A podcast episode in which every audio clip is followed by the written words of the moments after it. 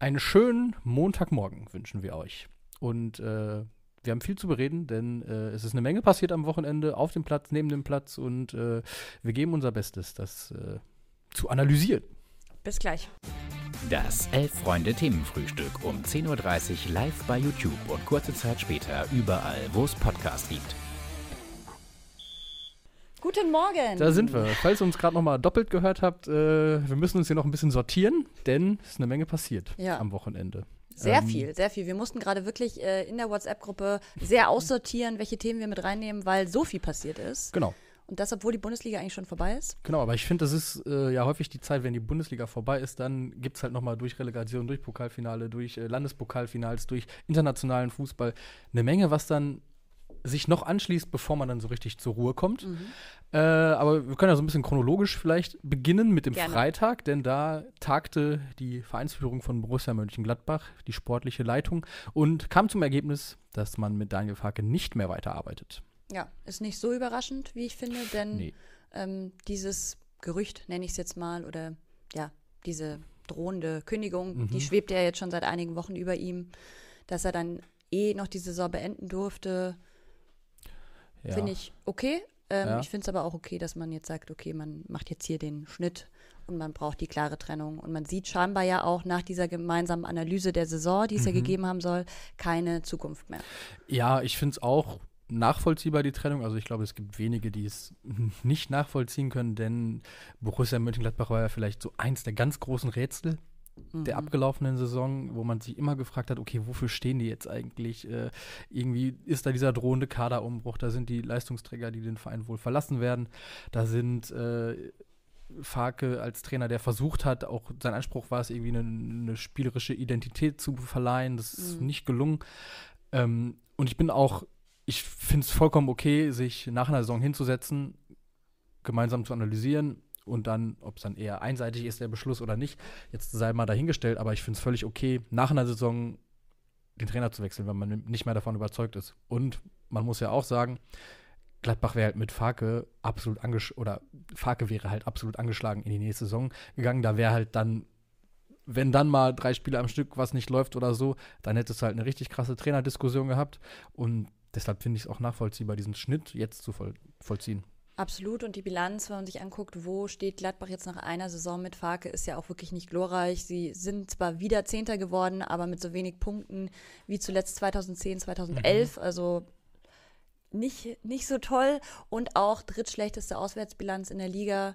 Also ja, ich finde, sie haben am Ende nochmal ganz gut die Kurve gekriegt, auch wenn ich an das Spiel denke gegen Augsburg, da waren sie echt nochmal, haben sie halt befreit aufspielen können, weil sie auch Naja, und das zeigt ja auch, finde ich, was in diesem Kader steckt. Also hier Two-Stroke Pump, Pimp wirft ein. Ich glaube, mit dem Kader bzw. der Konstellation hätten auch viele andere Trainer nicht besser gemacht.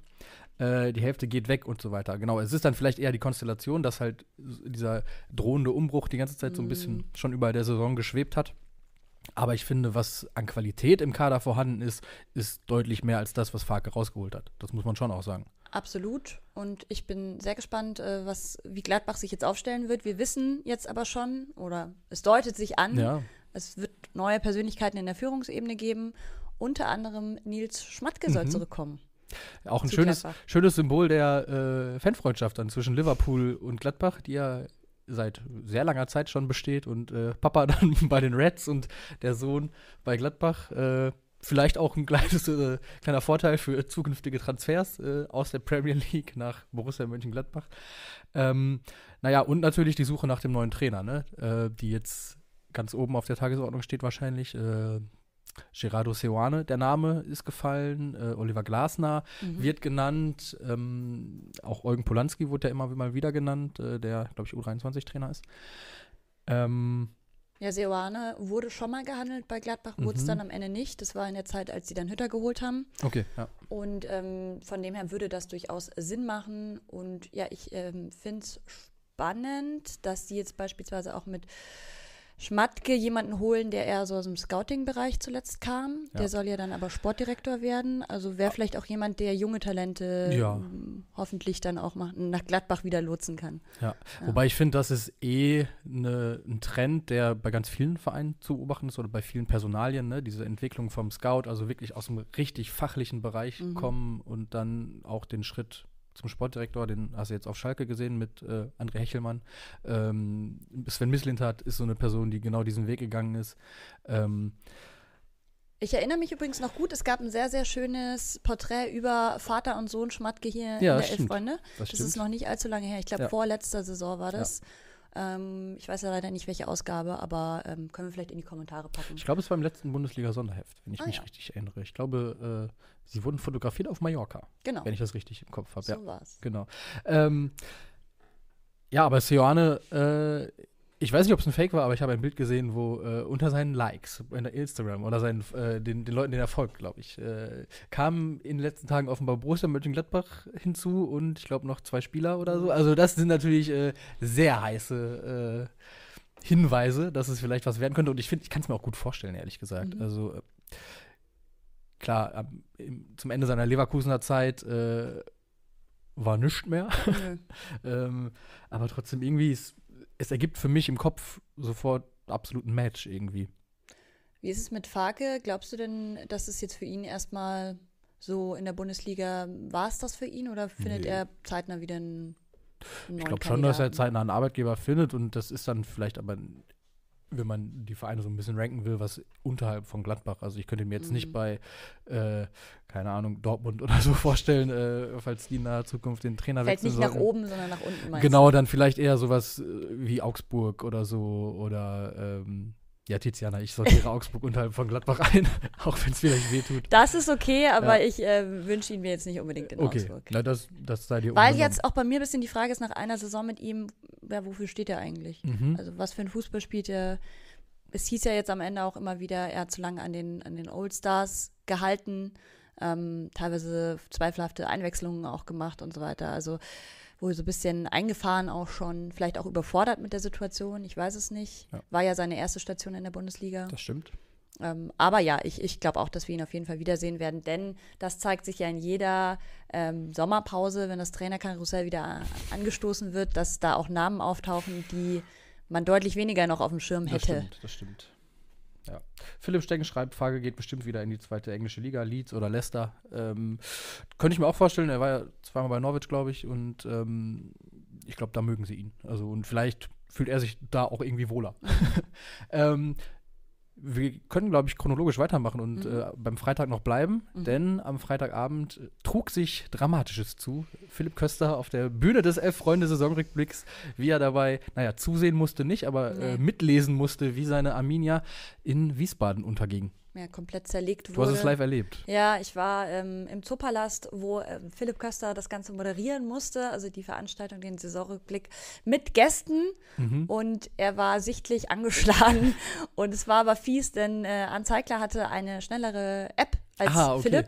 Ähm, ich, soll ich sie nennen?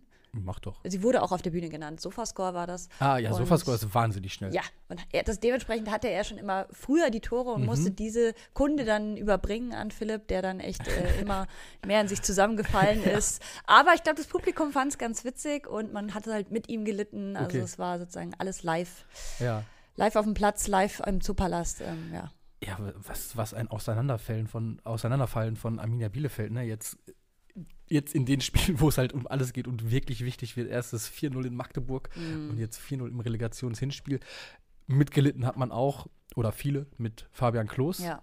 der nur eingewechselt wurde, aber der sich nach dem Spiel als immer noch amtierender Kapitän eben den Kameras und den Fragen gestellt hat und äh, ja, fast Klartext geredet hat. Er hat gesagt, Ja. manche Dinge kann er nicht sagen, weil er eben Kapitän dieser Mannschaft ist und weil es noch ein Rückspiel gibt. Gut, Aber- das sogenannte Team hat schon viel ausgesagt, finde ich. Ja, Oder ja, auch das das, war Ding schon- ist durch, also- hat er gesagt. Also natürlich ist es schon auf der einen Seite bewundernswert, dass er sich so öffnet und Mhm. ähm, preisgibt, äh, was in ihm vorgeht und wie sehr ihn das anfasst. Äh, und dann hat er den Geburtstag seines jetzt einjährigen Sohns verpasst, dafür, um Mhm. so eine Abste äh, Vorstellung in Bielefeld abzuliefern.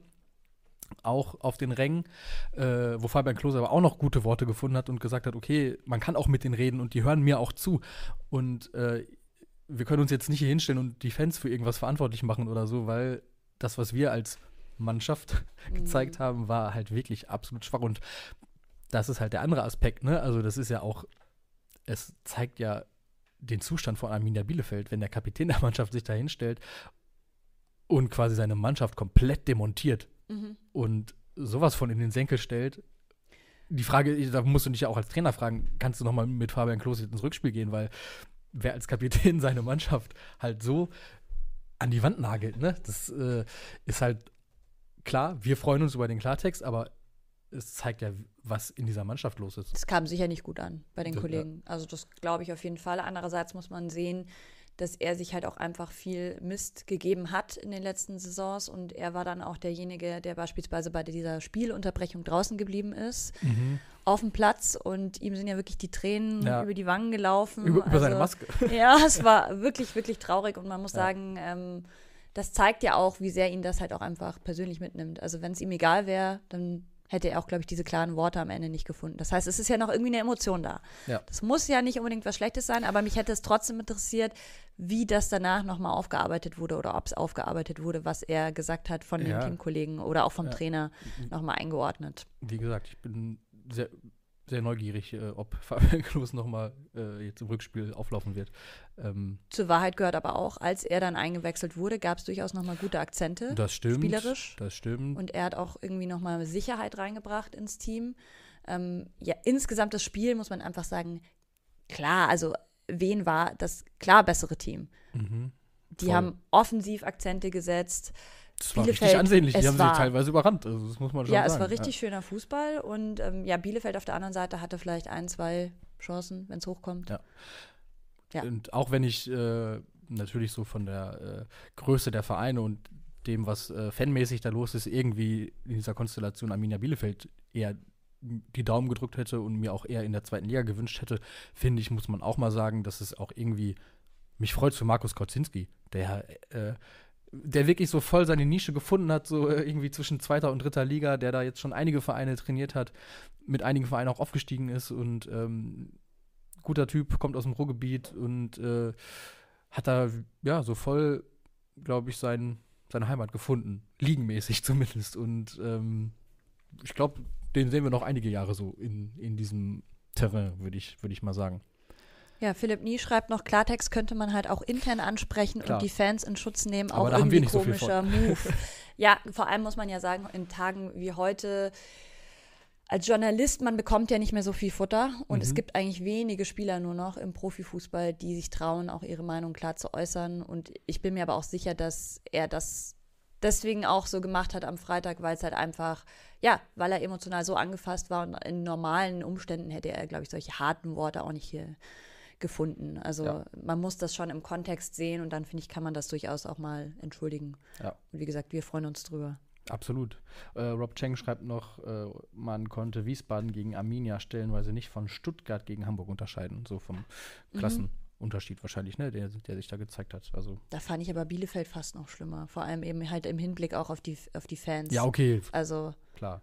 Da von der, von der Außendarstellung vielleicht noch, aber ich glaube, es zielte hier aufs äh, Spielerische ab. Ähm, gut, dann gehen wir mal in den Samstag, mhm. um das Wochenende weiter aufzuarbeiten, denn es war ein sogenannter Super-Samstag. Ich habe um ja, kurz nach zwölf habe ich äh, den Stream angemacht und äh, die ersten Landespokalfinals verfolgt. Und ich finde, bei aller Schelte gegen den DFB und Angriffsfläche, die er zurecht bietet, ist dieser Finaltag der Amateure, den sie vor ein paar Jahren eingeführt haben, also dass alle Landespokalfinals an einem Tag oder die allermeisten an einem Tag stattfinden äh, und halt auch eine größere Bühne bekommen durch die Übertragung im Fernsehen und im Stream, äh, einfach eine ganz fantastische Idee. Mhm. Und äh, später wurde es dann noch ein bisschen mehr tricky. Zum einen, weil ich im Zug saß, äh, das WLAN aber überraschend gut war, weil es war äh, ein sehr leerer Zug tatsächlich.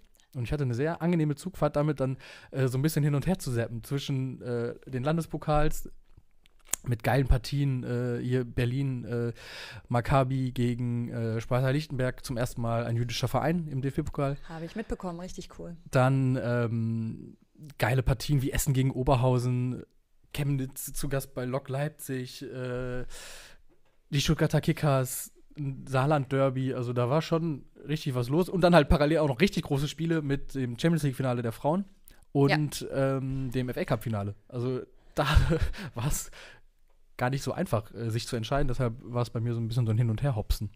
Ja, ja, ich habe auch ähm, ab und an mal reingeguckt bei äh, Barca gegen Wolfsburg. Ja.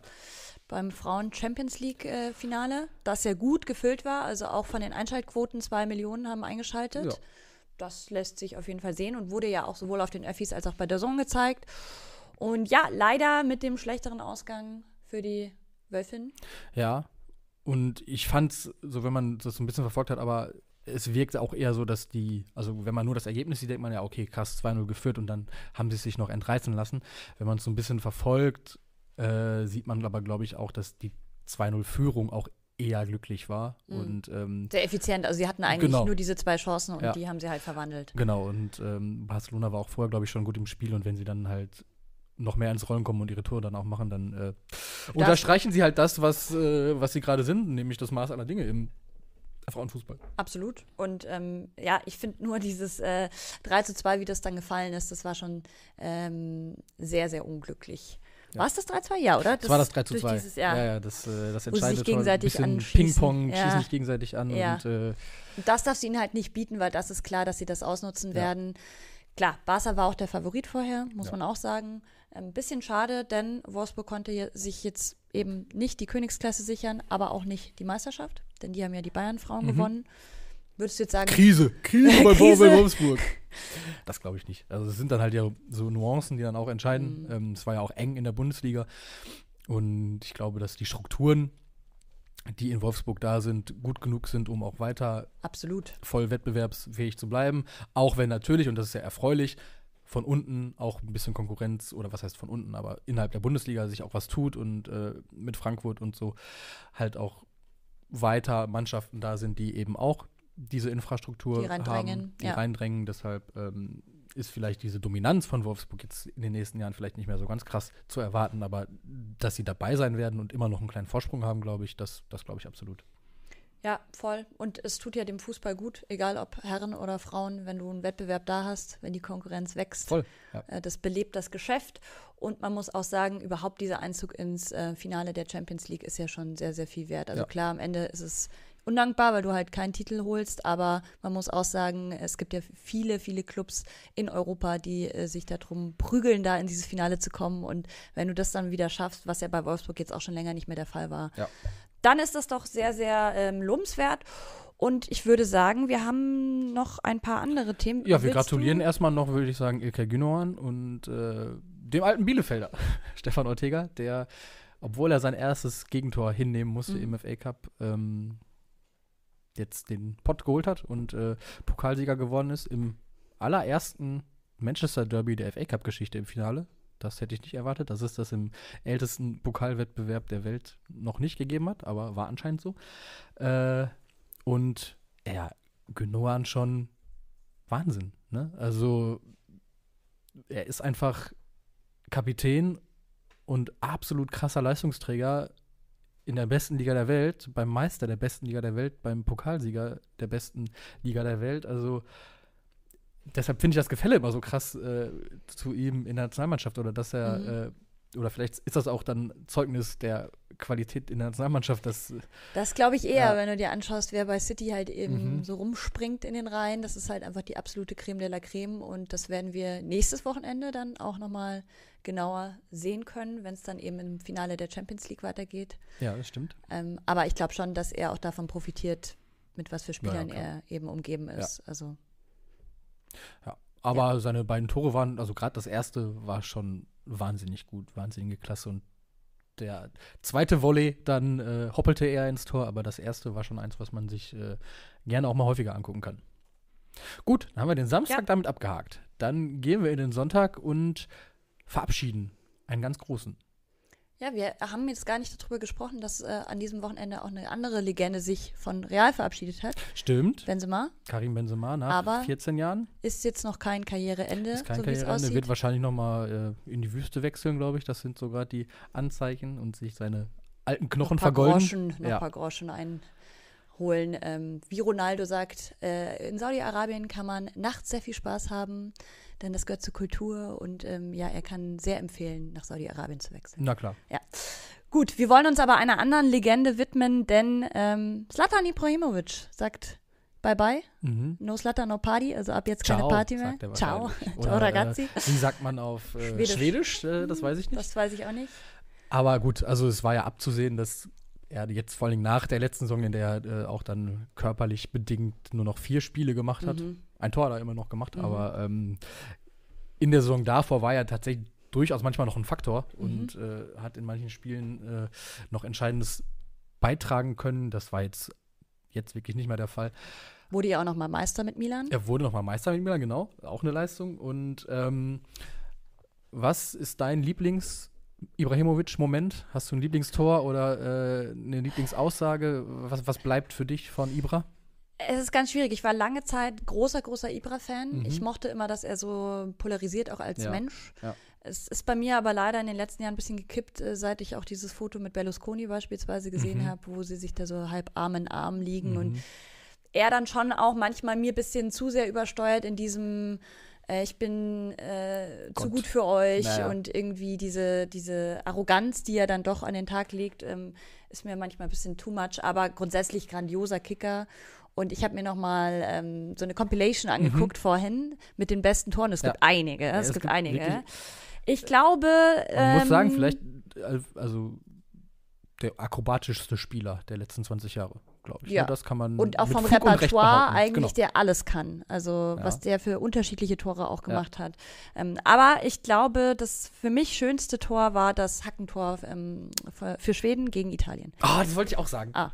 Ja. Aber es gibt doch noch andere. Es gibt auch noch andere, aber ich fand das, weil ich es auch damals live gesehen habe, das war so, da, wo ich ihn zum ersten Mal auch mit diesen Wahnsinnstoren dann in Verbindung gebracht habe. Und genau, 2004 war es, ne, bei der EM.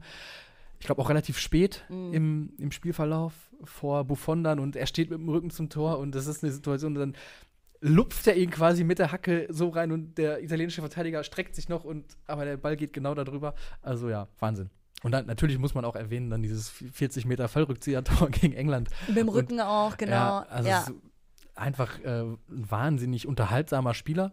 So kann man es vielleicht einigermaßen sachlich äh, nennen. Und, In jeder Form, also Genau. egal ob auf dem Platz Ja. oder neben dem Platz. und ich gebe dir recht, ich fand auch seine Arroganz immer unterhaltsam und anfangs auch irgendwie bewundernswert und auch irgendwie ganz geil. Später hat man dann halt gesehen, okay, er macht jetzt eine Marke draus so, Genau. ne? und äh, vermarktet das auch genau so und dann wird es immer so ein bisschen langweilig, finde ich. Äh, Was sagst du zu dieser LeBron-Story? Hast du die damals ja, da ging es so ein bisschen, glaube ich, darum, wie politisch Sport sein sollte, oder? Auch, aber auch, das, er, er hat ja scheinbar äh, LeBron, er ist eben, also Slatan ist nach LA gekommen, zu Galaxy gewechselt und LeBron hat ihm ein Trikot von sich zugeschickt als Gruß sozusagen, hey, Mhm. willkommen in der Stadt.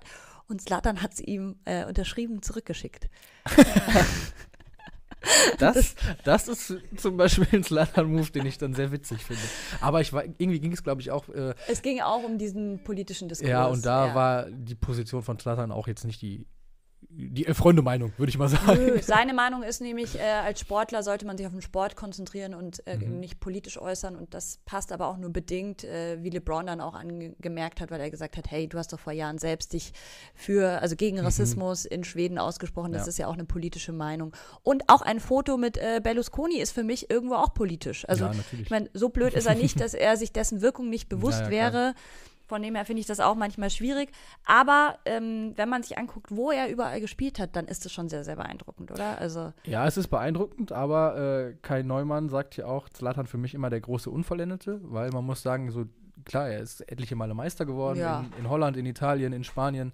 Ähm, aber äh, so die Champions League zum Beispiel, ne, die fehlt Mhm, ihm. Er hat äh, mhm. die Europa League gewonnen mit Manchester United, aber für das ganz große Werk fehlt ihm, glaube ich, da der ganz große Titel. finde naja, und Nationalmannschaft halt mit Schweden einfach sehr ja. limitiert. Das ist auch sehr schade, denn wenn man sich überlegt, er hätte vielleicht für ein anderes Team gespielt, ein europäisches Top-Team, dann wäre das schon auch geil gewesen. Mhm. Ähm, ja, Champions League nicht gewonnen, aber dafür beispielsweise sechsmal Torschützenkönig. Genau, und das finde ich halt auch individuell halt sehr beeindruckend. Ne? Auch 38 Tore in der Liga äh, 2015, 2016 mit PSG. Ja, 38, und da, das ist da schon. war er halt auch schon äh, über Ja. 30. Ne? Ja, ja, das finde ich halt auch so krass beeindruckend bei ihm, dass er äh, es geschafft hat, also klar, bei der PSG-Zeit und dann geht er in die USA, liefert da nochmal krass ab, ähm, auch wenn er da jetzt auch keinen Titel geholt hat, aber natürlich auch krasse individuelle Zahlen und er altert und altert und vielleicht nicht wird besser, aber schafft es halt immer noch Spiele zu entscheiden und Wahnsinnstore zu machen.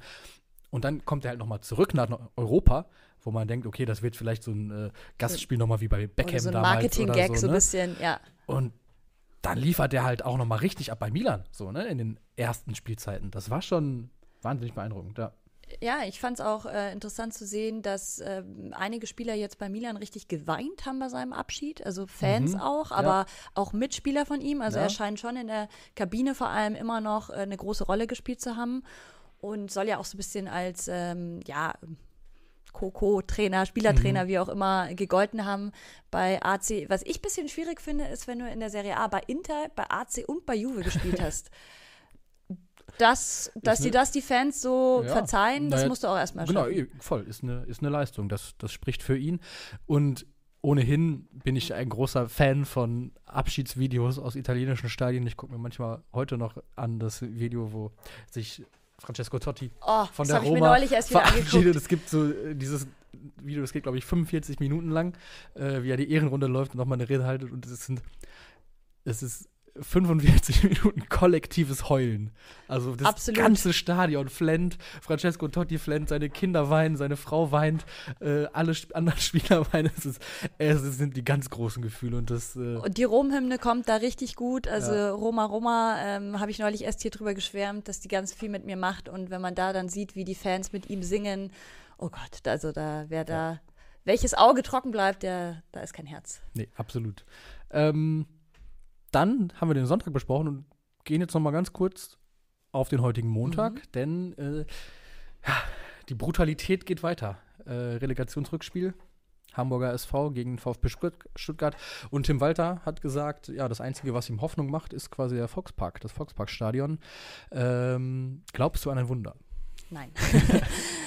äh, das, auch das haben wir schon besprochen letzte Woche, Ja. weil wir beide gesagt haben, nach diesem ja schon sehr desaströsen Auftritt in Stuttgart, ähm, wo halt eben auch der Klassenunterschied so klar sichtbar war, dass uns halt die Fantasie fehlt. So, es ist ein Wunder geschehen im Fußball. Vielleicht sitzen wir hier auch morgen und sind komplett baff. Ja, das ist halt das, was ich zumindest nicht ausschließen will. Ja. Das, einfach weil sowohl der Hamburger SV als auch der VfB Stuttgart beides Vereine sind, die irgendwie zum Drama neigen, zu großen Geschichten. Äh, das ist so ein bisschen das, was ich nicht ausschließen will, dass äh, wir hier irgendwie morgen sitzen und äh, Spektakuläres besprechen. Ähm, und vielleicht aber auch einfach die Brutalität der Relegation beweinen. Aus Hamburger Sicht. Und es würde sich mal wieder bestätigen, äh, dass der in der Bundesliga-Relegation der Bundesligist besteht und in der Zweitliga-Relegation ja oft der, aus der dritten Liga hochkommt. Es sieht, es sieht gerade alles danach aus. Ja. Das Spiel heute Abend übrigens im Live-Ticker auf erfreunde.de. Kollege Ilja Benisch und ich, äh, Themenfrühstück Ultras und äh, Leute, die uns schon lange verfolgen, ist der Name vielleicht ein Begriff. Also Kollege Ilja Benisch äh, mit an den Tasten. Ich, allein das sind äh, etliche Daumen wert, finde ich. Und ähm, wenn ihr es schafft, diesem Video äh, Oh, jetzt kommen wieder Ankündigungen. 1500 Likes zu geben, Mhm. dann werden wir hier demnächst eine Sendung zusammen mit Bene- Benisch bestreiten. Äh, und äh, ihr wisst, Ilja, Denisch, äh, Ilja Benisch, Entschuldigung, äh, Ilja und die Daumen, das ist eine ganz innige Verbindung. Also ähm, lasst ein paar da und dann äh, sehen wir uns hier komplett äh, Genau. bald wieder. Und vielleicht noch ganz kurz, falls ihr uns im Podcast hört, freuen wir uns sehr über eine Bewertung. Ja. Ja. Und dann würde ich sagen, Nussi, es war mir eine Ehre, wie immer. Hat Spaß gemacht. Ja. Wir sehen uns äh, morgen hier. Wir sehen uns morgen. Bis dann.